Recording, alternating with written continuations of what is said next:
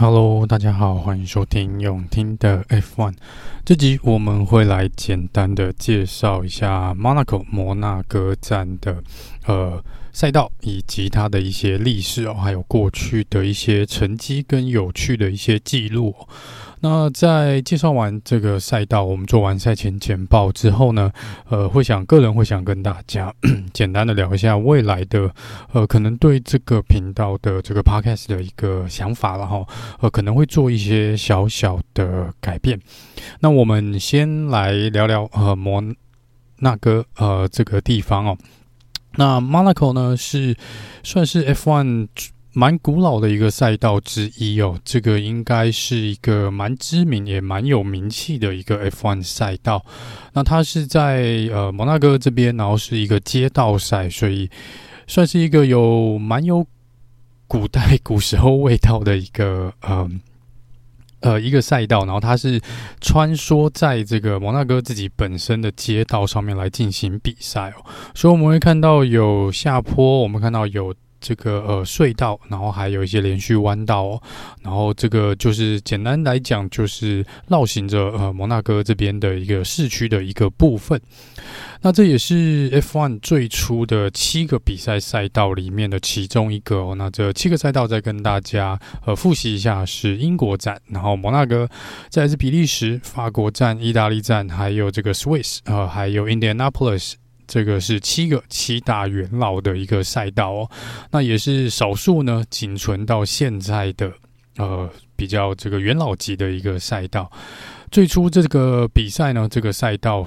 是在一九二九年就来做比赛哦。虽然 F1 是从一九五零年才开始在这边进行比赛，那截至今年为止呢，这个摩纳哥站呢。包含其他的赛车的比赛来说呢，已经举办了七十九次哦。那这个是我们 F1 第六十九场的摩纳哥站的一个比赛。那这也是在赛车界大三元的其中一个必须要拿到冠军的赛道之一。那这三大三元呢，包除了摩纳哥站以外呢，还包含了刚刚提到的 Indianapolis 五百，还有这个呃雷曼二十四小时哦。当你一个车手在这三种比赛都拿到冠军的时候，那你就是拿到了大三元。目前来说是历史上只有一位车手达成这项纪录，那这个是二次的二两嗯二度的世界冠军哦，呃 F1 的世界冠军 Graham Hill 也是 Damon Hill 的爸爸，然后他在一九六六年的时候拿到 Indy。500的冠军，那在这个嗯五次啊拿拿到了五次的 Monaco 的分站冠军哦，然后在一九七二年呢，他终于拿下了这个雷曼二十四小时的冠军，所以这是唯一一位车手达成这个记录。那目前还有几位车手呢是有达到两次哦，这大三元中间他们有拿到两场比赛的胜利。那一位呢是现在今年很火热的哦这个。人气相当高的 Fernando Alonso，他在嗯雷曼这边呢，应该是二零一八跟二零一九都有拿到冠军哦。在 Monaco 这边呢，他在二零零六、二零零七都有拿到这个分站冠军。他现在欠缺的就是 Indy 500。那在 Indiana 呃 Indianapolis Five Hundred，那在这里呢，他呃。有参赛，但是从来没有拿到好的名次哦。那现在今年，因为看起来他也不会去比赛哦，所以这边应该来说，在这个 Indianapolis 跟 Monaco 几乎是常常是在同一个周末来做举办哦。所以在时间上面呢，一定要呃选一个地方来做比赛，所以在这边是比较困难啦。如果你是现任的 F1 车手呢，是比较难。除非你就请假，之前龙哥这边有请假，请 Jenson Button 来代替他出赛哦，所以这也是一种选项啦。那另外一位也是前 F1 车手 Juan Pablo Montoya，他在这边呢，呃，有拿过 Indianapolis 五百跟这个呃二零零三的 Monaco 呃的冠军。那现在欠缺的就是雷曼二十四小时哦，就是目前还有机会可以达到大三元的两位车手。呃，这个 Monaco 呢，其实是一个非常有钱的一个国家，然后呃，在这边呢，基本上也是属于有钱人的一个避税的天堂。其实有蛮多 F1 的车手呢，都有在这边自产，或是直接把国籍有移民到这个地方啊。那在这边，他们可以得到除了有这个蛮多贵族啊，或是这些有钱的一些活动哦，跟一些可能社交的活动以外呢，他们也可以在这边进行一些。避税啊，这个部分是可以省一些税了，不用缴那么多。那这个场地呢，也是 Charles Leclerc 的的家哦，他是在这边呃出生的、长大的，那他在这边是。这算是他的家乡站了。那这个呃，Monaco 呢，也是一个 F1 有享有几个特权跟特例的一个赛道哦。首先呢，大部分的 F1 赛道呢，大会其实有规定，基本上不得低于三百零五公里哦。我们讲的是跑完一场比赛的全程的这个呃距离哦，不得低于三百零五公里。但因为 Monaco 这边赛道的特性呢，它是唯一一个赛道可以呃有这个特权。在没有达到三百零五公里的一个条件哦，这边 Monaco 整个跑完呢，应该只有大概两百六十公里左右哦，所以呃，这个是 Monaco 这边一个比较特别的地方。那在过去呢，呃，过去呃，Monaco 这边其实是非常难进行比赛，就是对车手是相当挑有挑战性的一个赛道，因为在过去呢，嗯、这个赛道呢，是跑完全程呢，是会超过两个小时哦。那这也是目这个简单说就已经超过了我们现在最低呃比赛的一个限制啊。这个要跑过两个小时呢，其实对车手的体力消耗是蛮大的。虽然说 Monaco 在呃 F1 的历史上面呢是有。是有一定的地位哦，但是它也是数一数二，可能大家会觉得比较无聊的一场呃比赛，因为在这个赛道，在街道赛的部分，它的。因为街道限制的关系，所以它的赛道呢又比其他的街道赛呢可能要再更窄许多。加上这几年呢车子是越来越大哦，所以在这边要做超车呢已经相当相当的困难。举个例子来说好了，在两千年出头的时候，在上一个世代的赛车，呃，大概全长呢大概就只有三点七公，嗯。大概就是三点七公尺哦，那在这个宽度的部分呢，可能才一百四十公分，就是一点四公尺左右。那现在呢，已经是拉长到了五点七公尺长，然后大概是宽度已经长到了两公尺左右哦。所以在这个部分，车子已经又变宽了不少。就增加了这个超车的一个难度哦。另外一个举例呢，是在前几年 Daniel r i c a r d o 他拿到冠军的那场比赛，其实当时很多人不知道他的车子其实有问题哦。他其实从蛮早开始呢，即便是在领先的地位呢，他的车子呢，甚至于能不能完赛都不知道。当时他们其实是红牛那边是蛮紧张的，跟 Daniel r i c a r d o 这边都很清楚这个车子的问题呢。嗯，如果变严重的话，那场比赛基本上是会报销的。但是因为后面也很难超掉它了哈，它只要保持稳定住它的位置呢，呃是比较难啊将它超掉了，除非它真的车子啊没有办法再继续的比赛，那最终他还是拿到了那场比赛的冠军哦，就是 Monaco 这边呢比较啊。这几年可能也是让令人比较诟病的地方，就是超车的次数相当相当的少哦。在二零二一年呢，超车的次数甚至于只有一次哦。我们扣除第一圈的呃可能一些换位的一个情形之外呢，从第一圈之后呢，基本上就整场比赛就一次的超车，就是 Monaco 站的部分。然后这还是这个嗯嗯、在第。一圈快尾端的时候，Mick Schumacher 超掉了他自己的队友 Mazepin。当然，也有人说，在第一圈正式来说，还是不能算是一个呃，怎么讲呢？实际上的一个超车啦。但是不管怎么说，就是就是大概告诉大家呢，Monaco 站的超车次数呢，可能用两只手都数的，甚至于用一只手都可能数得出来哦。好，那我们回到赛道的基本资料，全长三点三三七公里。那我们会跑七十八圈哦，总共有十九个弯，七个左弯，十二个右弯，只有一个 DRS 区域。那它的侦测区是在第十七弯。那之后呢？呃，DRS 区域是从第十九弯到第一弯前面哦，到这个算是起跑线的这边啦。那目前最快圈速的保持人呢，是 l o u i s Hamilton 在二零二一年所创下的一分十二秒九零九。那在这边呢，呃，比较著名的弯道区域呢，除了第一弯是一个超车的地方之外呢，大家比较熟悉的弯道应该是第四弯，这个是在赌场前面哦，这是在这个 Monte Carlo 赌场前面的一个弯道。那在第六弯呢，是大家所熟悉的。法夹弯，这也是 F1 目前记录上最慢的一个弯道哦。这个弯道的过弯时速呢，是低于每小时五十公里哦。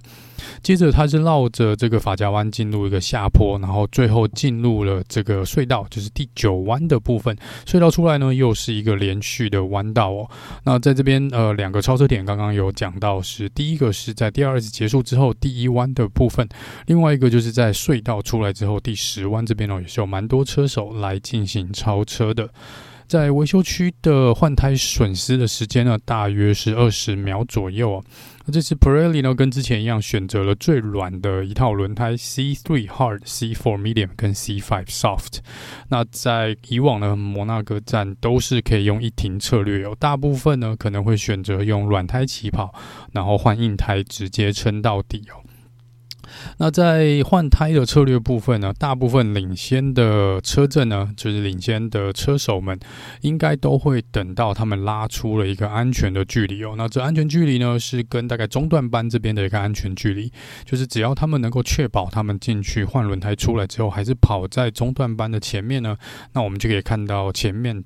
这个领先的车队们呢，他们会开始进行换胎哦。如果这个距离一直拉不大的话呢，那这场比赛可能就会比较精彩一点哦。因为领先的车手如果出来卡在车阵当中呢，对他们来说是相当相当不利的。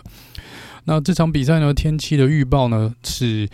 看起来是周五和练习赛的时候应该都是晴天哦。周六应该是晴时多云，但是降雨几率是有超过百分之五十的。但至于目前看起来预报的时间是不会在预赛下雨啦。但是正赛的部分呢，听说是有百分之七十的降雨几率，然后是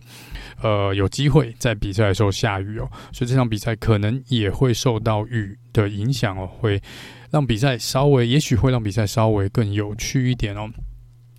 这场比赛呢，呃，主要刚刚提到是一个非常窄的，这赛道是非常窄的，所以在预赛来说呢，一般来说会比正赛要来的精彩。基本上拿到预赛杆位的车手呢，有非常高的几率，有将近五成的几率可以拿到这场比赛的分站冠军啊。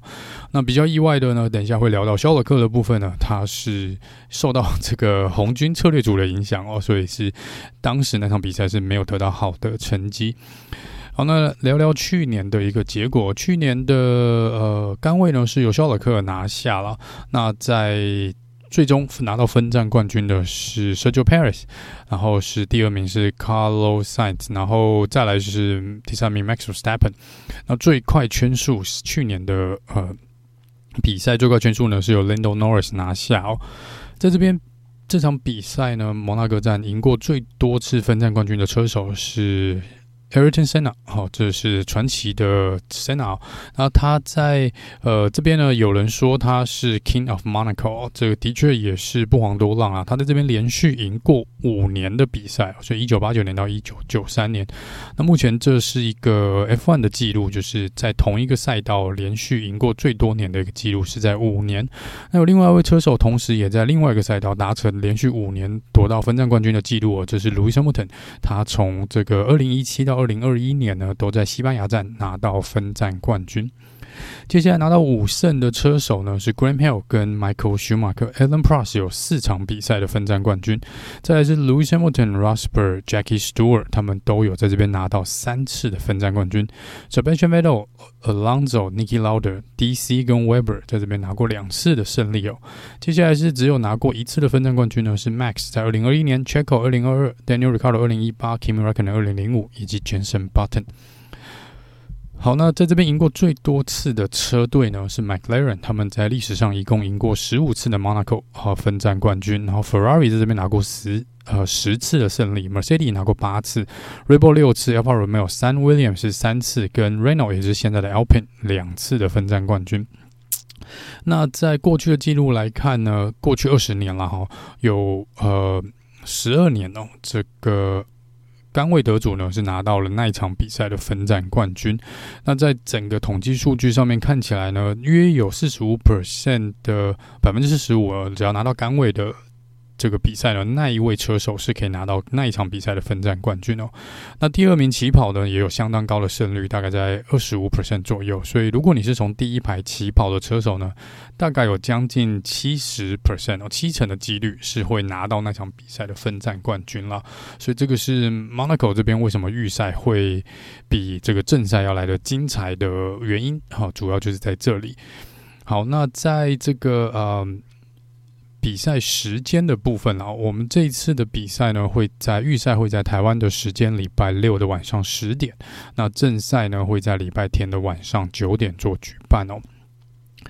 那我们就来聊聊接下来一些有趣的数据跟一些新闻了。那在 s h a r l o t t e c l e r 这边呢，这是他的主场，但是他从来没有在这边拿过好的成绩哦，一直到去年呢。到去年，他终于终止了其中一项这个诅咒，就是从来没有在 Monaco 自己的家乡完赛过。他去年终于拿到了第四名的位置。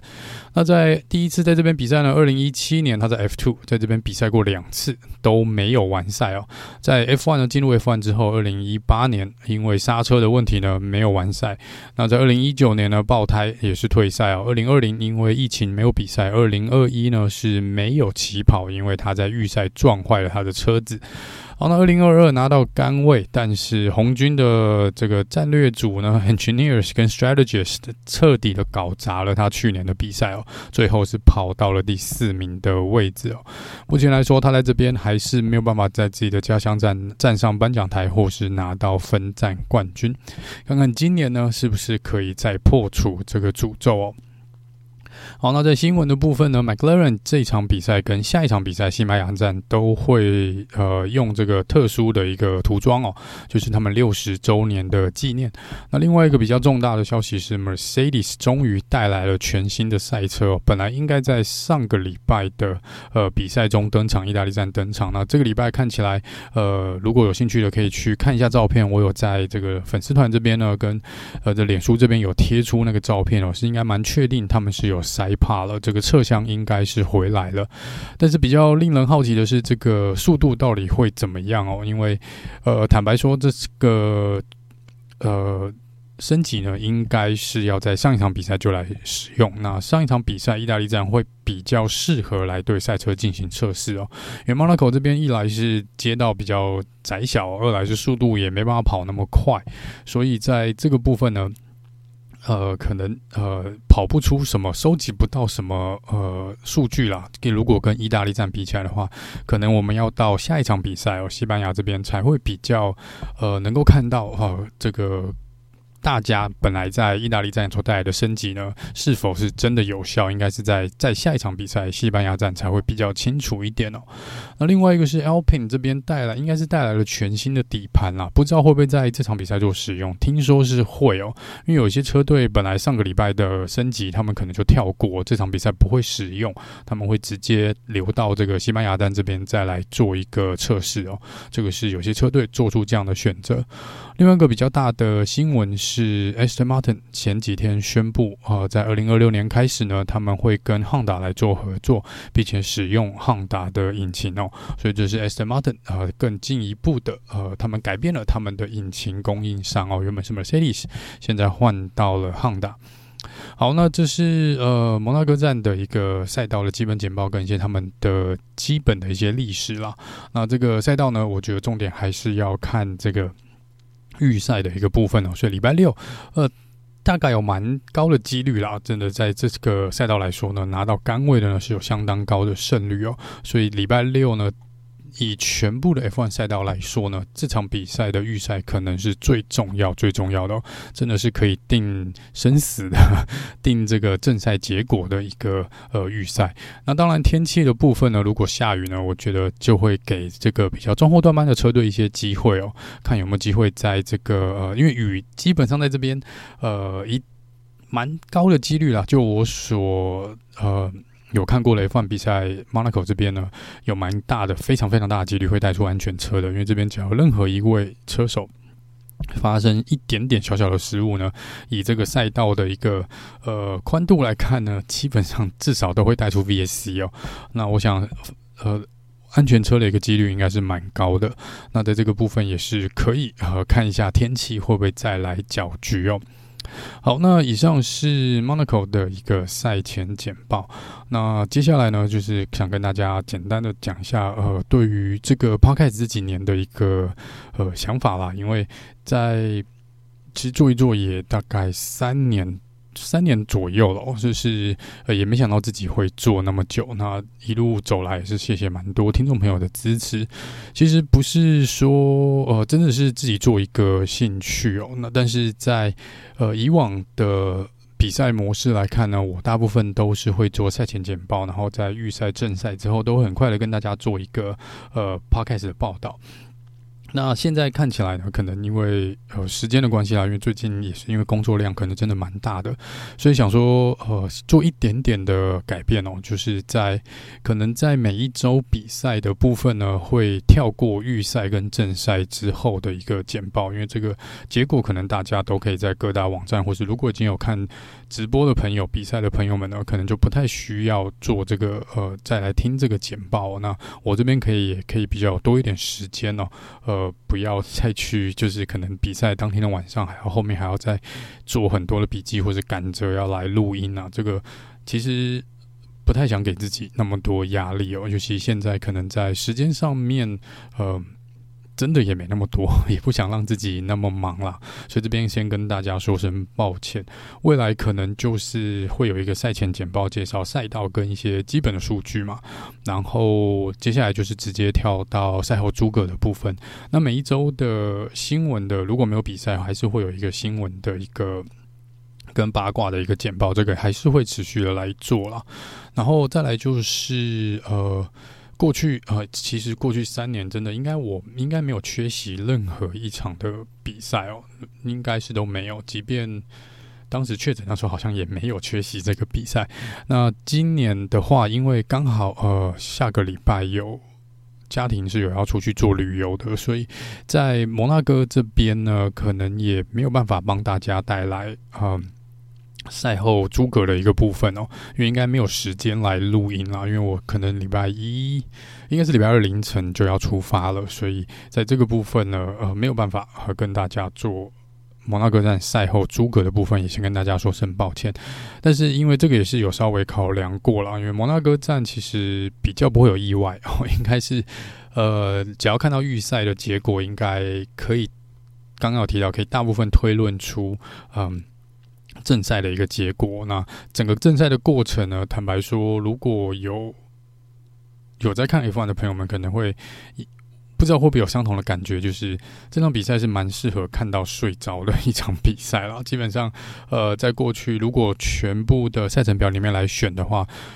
呃，如果真的要选一场比赛不要看啊，可能我会真的会选蒙纳哥这边，我就跳过，或是法国站之前的法国站也可以跳过。好，那这个是在这个礼拜先跟大家说声抱歉了哈，就是因为家庭旅游的关系，所以没有办法啊帮大家带来赛后诸葛的部分。那有什么重大新闻呢？如果有办法的话，还是会看能不能透过这个。呃，脸脸书的部分来跟大家做一个汇报。那也因为出国时间跟回国时间的关系哦，西班牙站的部分我也不太确定。应该我看能不能先在礼拜一或礼拜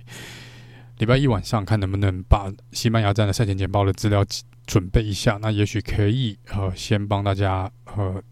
录这个西班牙站的赛前简报。那如果没有办法的话呢，就是可能会跳过摩纳哥站的赛后诸葛跟西班牙站的一个赛前简报的部分哦，因为刚好卡到这个连三站，然后是比较没有喘息空间的，所以还是再跟大家说声抱歉。那这个大概就是对于频道的一个呃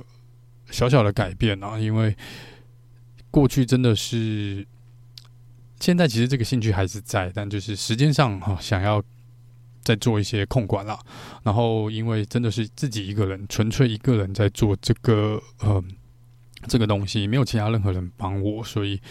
其实有些时。真的在做一些找资料的部分是会蛮花时间的，所以这个部分还希望大家体谅一下。那这就是这个频道未来可能的一个小小的改变了哈，就是在 Podcast 这边集数会少一点点，那主要还是就是以赛前简报跟赛后诸葛的部分来做进行。好，那一样谢谢大家这么这三年来的一个支持哦，应该还是会继续走下去啦，因为对 F1 的兴趣还是蛮。还是蛮喜欢 F1 这个这个比赛的，所以应该还是会继续的呃走下去看不也不知道走到什么时候，但是只要还对这个赛车呢还有热爱的话呢，应该会持续的继续往下走啦。好，那就还是希希望大家多多的支持。好，那以上就是这集用听的 F1，我们就下次见喽，拜拜。